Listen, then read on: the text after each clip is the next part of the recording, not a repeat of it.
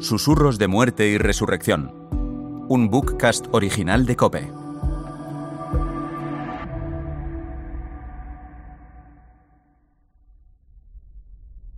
Cuarto susurro.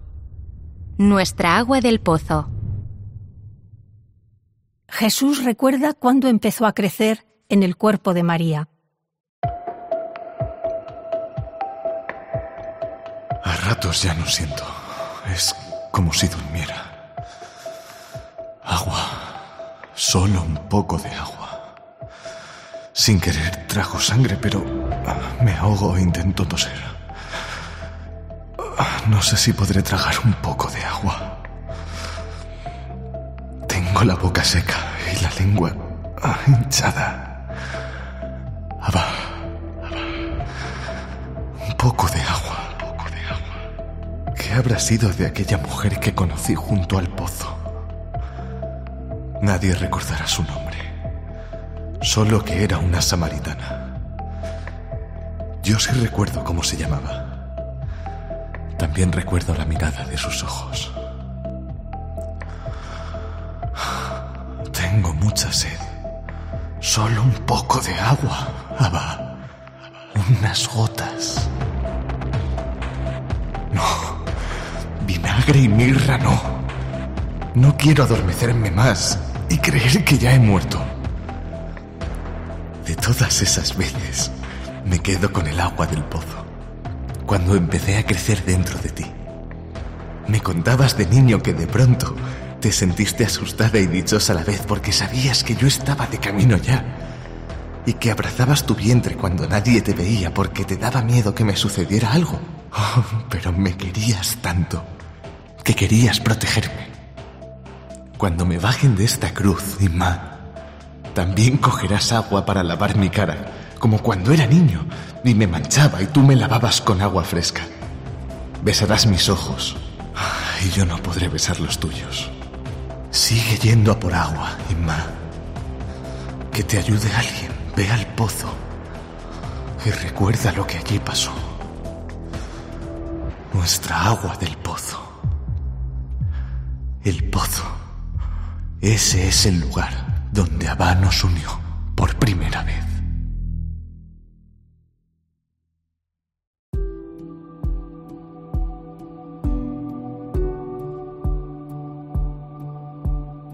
Dios es agua en nuestra vida, no el agua de beber embotellada, sino más bien el agua que corre por nuestras venas como parte de la sangre, porque Dios es vida.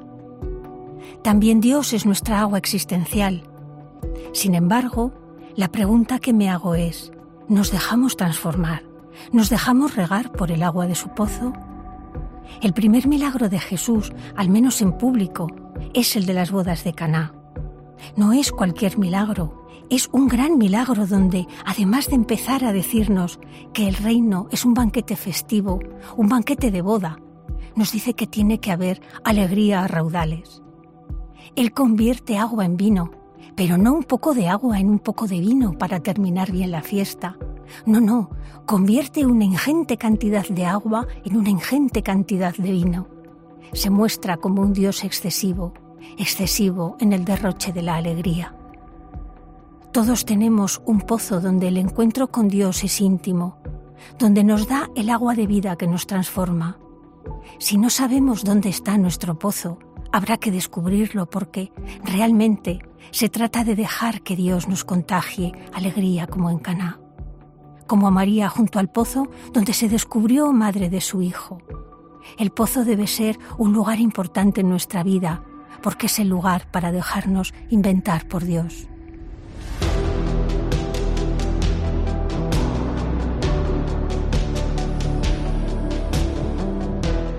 Entró Pilato otra vez en el pretorio y dijo a Jesús, ¿De dónde eres tú? pero Jesús no le respondió. ¿A mí no me hablas? ¿No sabes que tengo autoridad para soltarte y autoridad para crucificarte? No tendrías ninguna autoridad sobre mí si no te la hubieran dado de lo alto. Por eso el que me ha entregado a ti tiene un pecado mayor. Desde ese momento Pilato trataba de soltarlo, Si sueltas a ese, no eres amigo del César. Todo el que se declara rey está en contra del César. Pilato entonces, al oír estas palabras, sacó afuera a Jesús y se sentó en el tribunal, en el sitio que llaman en el losado, en hebreo Gábata. Era el día de la preparación de la Pascua, hacia el mediodía. He aquí a vuestro rey. A vuestro rey voy a crucificar. Contestaron los sumos sacerdotes. No tenemos más rey que el César. Entonces se lo entregó para que lo crucificaran.